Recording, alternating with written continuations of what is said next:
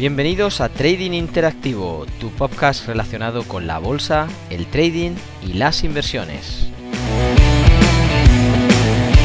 En el día de hoy repasaremos algunas de las eh, preguntas que nos habéis ido haciendo llegar y daremos algunas respuestas a estas, además de algunos apuntes interesantes en materia de inversión.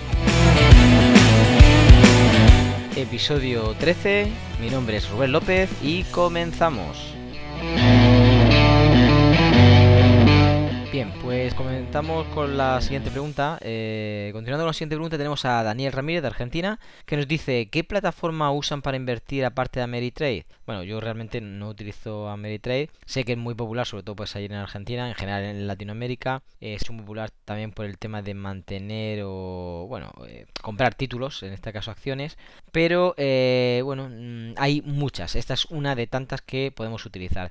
Además también dice, quiero saber cuál recomiendan para invertir en criptos y algún tipo de acciones. Eh, sé de algunos que son muy complicados para retirar el dinero, cosas así. Exactamente. Debemos de entender que en el tema de los brokers eh, es un compañero de viaje eh, y debemos de elegirlo bien debemos de elegir aquellos que realmente puedan tener cierta credibilidad, obviamente con todas las de la ley, eh, hablando de, regulaciones, hablando de, esas, eh, de esos permisos y, de esas autorizaciones eh, por los reguladores, para que podamos tener la seguridad de que efectivamente los fondos están segregados en otro tipo de, cuenta, en este caso una entidad bancaria de, depositario, y que además vamos a poder retirarlo en breve.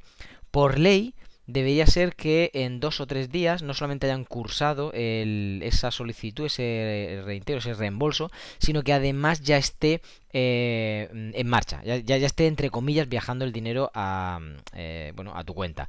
Si estamos hablando del propio país, pues debería estar entre dos o tres días. Si estamos hablando una transferencia internacional, es decir, un poquito más de días entonces, como a lo mejor entre 5 o 7 días máximo, máximo, ¿eh? Y eso será un poquito la, regla a medir. No obstante, dejaré aquí en las, eh, en las notas eh, los links por si queréis consultar cualquier otra cosa, ya de un poco, a lo mejor a, nivel personal. Luego, pues tenemos una pregunta muy interesante por parte de, de Paola, eh, bueno, eh, desde Argentina también, dice que es una cuenta margin y qué riesgo tiene, para qué sirve y conviene tenerla desde el principio y obviamente pues cuál es la desventaja de no tenerla. A ver, Paula, son varias preguntas, voy a intentar eh, explicarlas todas en, la misma explicación. Básicamente primero tendremos que empezar por determinar qué es una cuenta margin. Y eso bueno, para quien no lo sepan, pues eh, una cuenta margin básicamente es una cuenta en la que no tenemos eh, intereses por, el apalancamiento que utilizamos. Eh, es decir, cuando utilizamos un tema de apalancamiento sencillo en el que yo estoy poniendo un depósito garantía para que pueda utilizar una operación con un cierto volumen, X, el que sea, em, el broker me retiene de mi cuenta, es decir, si imaginemos que yo tengo 5.000 dólares y quiero invertir o quiero tener una posición alcista o bajista durante un tiempo, pues no sé, en el oro, en la plata, donde sea, eh, lo que hacen es retenerme momentáneamente la garantía que supondría tener ese movimiento de alcista o bajista, pues hasta que yo suelte la posición. Y ese, esa retención de saldo, por así decirlo, eh, equivale al, al subyacente en el que yo estoy manejando. En una cuenta margin, realmente lo que sucede es que eh, tú ya previamente has, eh, obviamente, has clasificado el broker que te interesa y que te ofrece esto, y lo que haces es eh, utilizar esa misma naturaleza especulativa, solo que se supone que ya tienes los conocimientos, por lo tanto te han determinado como un trader experimentado, y te dejan bueno, de alguna forma aportar, pues ya sean títulos, ya sea un depósito bancario, ya sea pues otro tipo de garantía, eh, en este caso para poder darte, entre comillas, una línea de crédito para que tú puedas hacer ese tipo de operaciones sin necesidad de tener el perjuicio que supondría, pues en el primer caso que hemos hablado, te retienen ese, ese capital y además por cada día que está abierto te cobran un, un gasto de financiación nocturno, un swap. En este caso, con las margin eh, account, eh, no tendrías ese perjuicio, puesto que ellos mismos no se van a cobrar a ellos mismos. Lo que pasa que sí que te cobran eh, pues un pequeño interés o hacen que tú tengas pues bueno, una serie de activos avalando este tipo de operaciones. Y por lo tanto, al final, pues bueno, si es un trader profesional te, te salir a cuenta, pero si no, pues realmente no merece la pena ya que por la pequeña eh, bueno minusvalía que vas a tener en caso de que te dejen una posición abierta y tengas que pagar un swap, pues no va a merecer la pena. Merecería la pena si quieres tener posiciones de muy largo plazo y tienes eh, bueno otros activos que obviamente no te importe desprenderte de ellos y tengas en este caso un muy buen broker con esta, este tipo de cuenta de, de margin. En caso contrario, ni te compliques, vete a lo sencillo. Hay hoy en día eh, brokers con unas eh, cuentas muy, muy sencillas de manejar, no solamente manejar, sino de analizar y sobre todo también eh, ofreciéndote incluso, pues como antes comentamos, opciones de mini. Mini es como el, contrato de futuro reducido y que por lo tanto va a requerir menos saldo de tu cuenta. Y por último, pues terminamos con Costa Rica, ¿no? Carlos de Costa Rica, pues nos dice cuáles son las ventajas de MetaTrader eh, versus eh, Ameritrade y TradeStation. Bueno, estamos hablando de eh, completamente diferentes, a la misma vez son plataformas de inversión y con un interfaz diferente.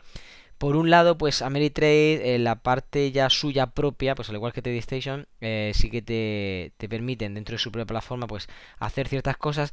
Por otro lado, tienen eh, algunas, eh, algunos prejuicios, creo yo, algunas limitaciones, sobre todo con el tema de las operaciones. Es decir, tantas operaciones por semana, si no, pues tienes más de tres, por ejemplo, pues hay una penalización a no ser que tengas más de 20 o 25 mil dólares, o, a no ser que muevas tanto volumen de acciones y por lo tanto les crees tanta comisión.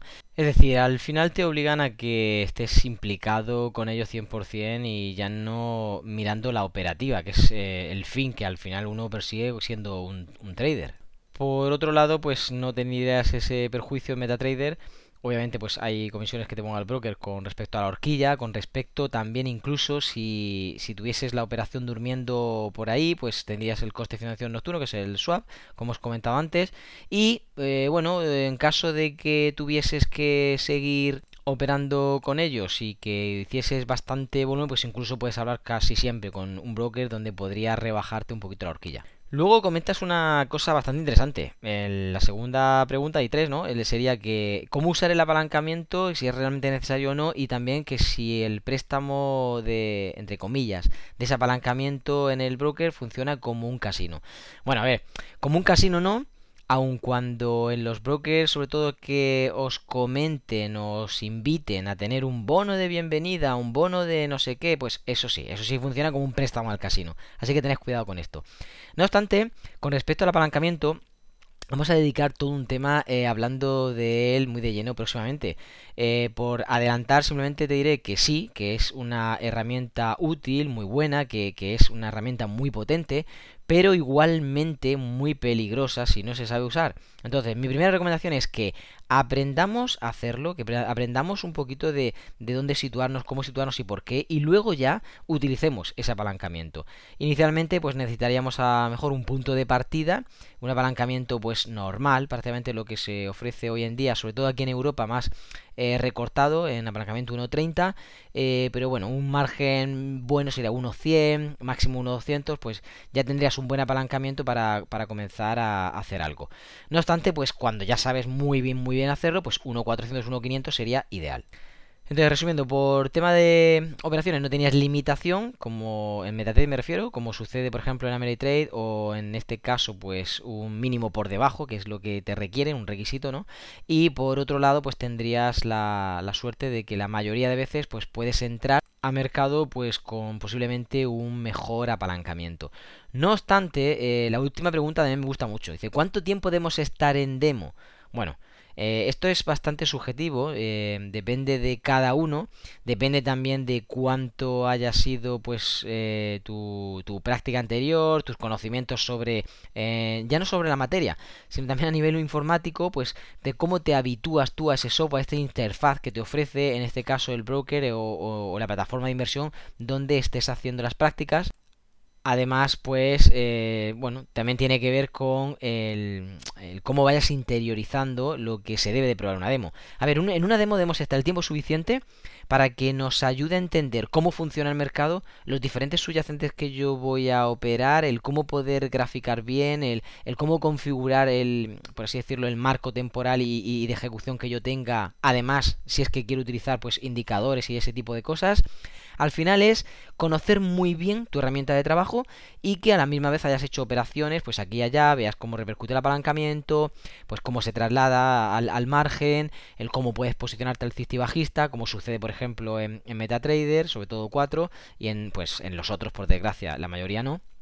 Y bueno, al final un, cómputo de, averiguaciones, de prueba y error, que no te cuesten dinero en real, si estuvieses eh, probando todas estas cosas por primera vez, y que te ayude a cuando des el paso a la real tener la seguridad suficiente de que ya solamente vas a estar centrado en el mercado. En el mercado, en hacer bien las cosas, en, operar, en, obviamente intentar cuidarte bien con los stops y, con los TPs y etcétera, etcétera.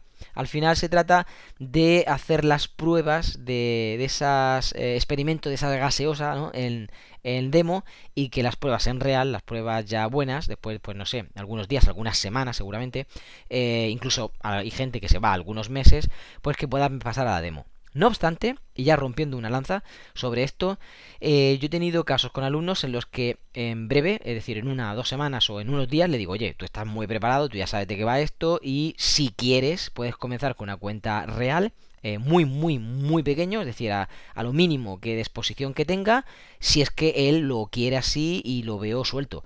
Si no, pues obviamente le vuelvo a aconsejar que esté en demo, que siga educándose, que siga adquiriendo pues todo, todo ese background necesario para poder manejarse y cuando esté preparado pues ya pasará a real.